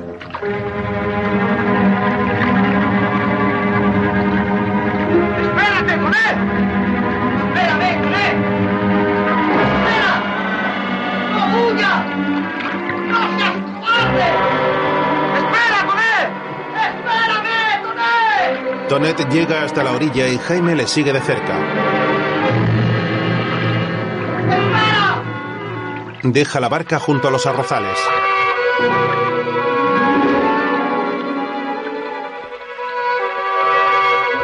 Coge al bebé, se baja del bote y sale corriendo de allí.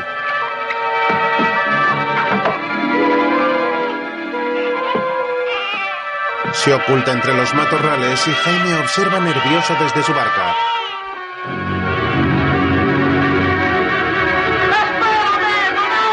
El sobrino llega hasta la orilla mientras Tonet sale de su escondite sin el bebé. Vuelve hasta su bote y coge la gran vara de madera de forma amenazante. Jaime llega hasta él. ¿Qué quieres? ¿Qué quiero? Mi madre y yo hemos sabido esperar. ¿No te parece? Dame el niño, Tonet. No puede ser, Jaime. No volverá al palmar si eso es lo que quieres. Te lo juro. ¿Qué me importa a mí que vuelvas o no? Es Nela la que tiene que marcharse. ¡Calla, Jaime! Es una infame, una tirana. No hagas nada, Jaime. Quedaos con todo. Yo hablaré con Nena. Os devolverá a la taberna. Ya es tarde. Quiero que la desprecien como ella me despreció a mí. Que la escupan en la cara. ¡Basta, Jaime! ¡Suelta la percha, Tonet! El joven padre le pega con su remo y Jaime cae al bote. ¿Por qué has hecho esto? El sobrino dispara a Tonet, el cual cae malherido sobre su barca. El tío Paloma se alerta y se acerca navegando. Jaime se marcha asustado y se agacha al ver al abuelo.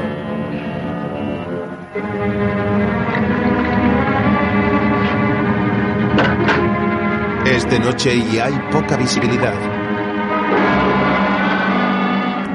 ¡Eh! ¿Quién va ahí? ¿Quién ha disparado a tío? ¡Espera! ¿Qué ha pasado? El sobrino de Cañamel se aleja remando con fuerza.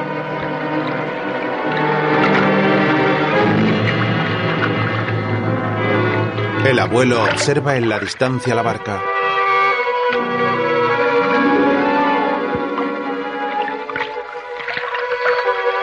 Paloma se acerca hacia donde está su nieto y descubre el cuerpo en el suelo.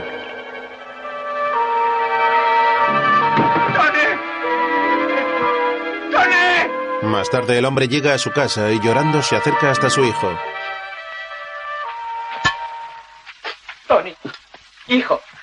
Despierta. ¿Qué ocurre, padre? Tenías tu razón. Yo no soy más que un pobre viejo, egoísta y ciego. Tony. Tony. ¿Qué ha pasado? Hable de una vez. ¡No lo has matado! No es verdad. No es posible. posible. ¿Dónde está? En la entrada del Canal Grande, junto a tus campos de arroz. Yo iré contigo. No, padre, quédese. Y no se atormente creyendo que tiene la culpa. Todos la hemos tenido. Pero Nela más que nadie. El hombre se viste entristecido. Yo le acompaño. No, Marieta. Déjeme ir. Debo decirle una cosa. Le quería. ¿Eh? Le quería con toda mi alma. Tony abraza cariñoso a Marieta y se marchan mientras el abuelo llora desconsolado sobre la cama.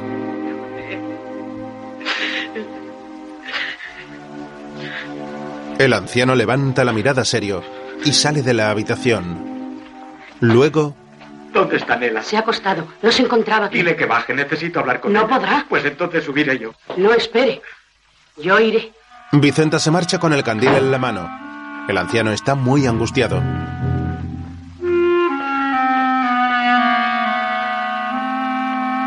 El hombre camina por la taberna y se sienta cabizbajo en una silla, mientras Vicenta llega hasta el dormitorio.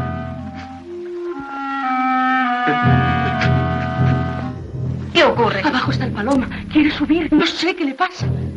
Ayúdame. ¿Pero qué vas a hacer? Estás loca. Ayúdame, te digo. En la taberna el abuelo descubre en el suelo el acordeón de su nieto.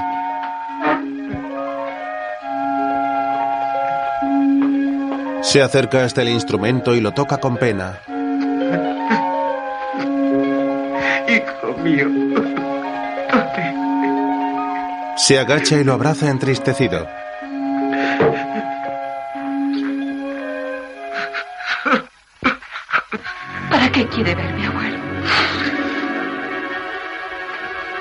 Puedes estar satisfecha de tu obra.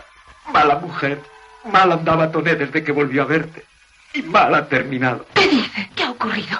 No te acerques. Hable por caridad. Caridad, lo han matado. Sí, tú le has matado. He visto su cuerpo entre las calles y el barro del canal. ¡No! ¡No es posible! ¿Y dónde está? Solo le vi a él. ¿Qué más tenía de ver? El criminal huyó. Me crucé con su barca. Dios mío. Si es verdad que le has querido, aunque sea a tu modo, reza. Reza por él. Por si Dios quiere escucharte. ¡Espere! ¡No se vaya! ¡Espere! ¡Vicenta! ¡Busca a Sangonera! Nela se desmaya, mientras en otro lugar están cavando un enorme hueco en la tierra con un pico. El padre clava la pala en la tierra con gesto triste. Tantos años batallando con el lago creyendo que amasaba una fortuna. Y estaba preparando sin saberlo tu tumba, hijo mío. Primero le he dedicado mi sudor, mis fuerzas, mis ilusiones. Y ahora, cuando había que abonarla, mis propias entrañas, mi hijo, mi sucesor, mi esperanza.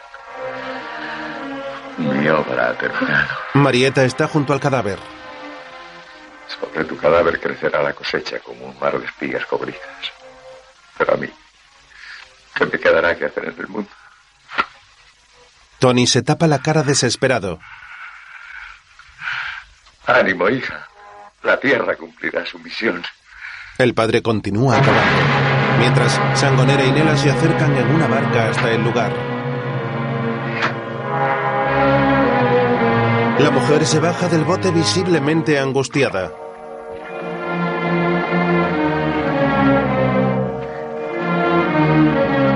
Camina lentamente hacia el cuerpo de Tonet.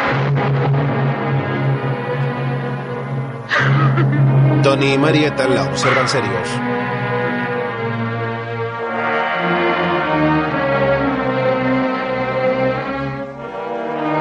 Mujer avanza por el terreno hasta donde está el cuerpo sin vida de su amante.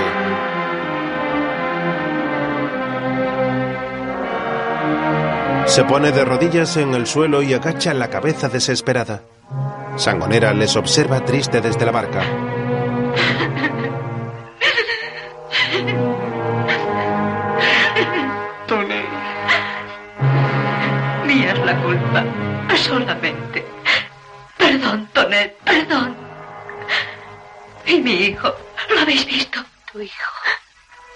Lo llevaba a una mujer del saler, queríamos ocultarlo. Tony sigue cavando enfurecido. Señor, mucho te ofendí, pero también es muy grande mi castigo. Yo renunciaré a todo. Perdón, Dios mío. Perdón.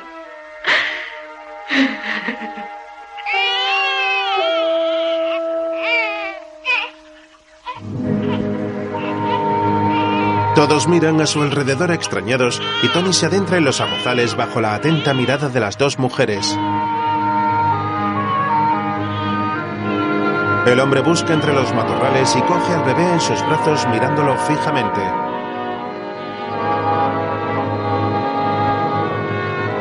Marieta reza en el suelo con los ojos cerrados. Nela se acerca hasta Tony.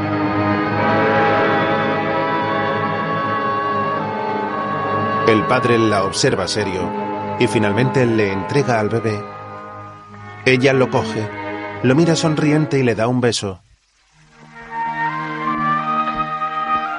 Si tienes miedo, mira las estrellas que se ven en ellas. Dicen que son almas que nos libran de los malos pensamientos. Gracias, Dios mío. Nela mira al cielo agradecida.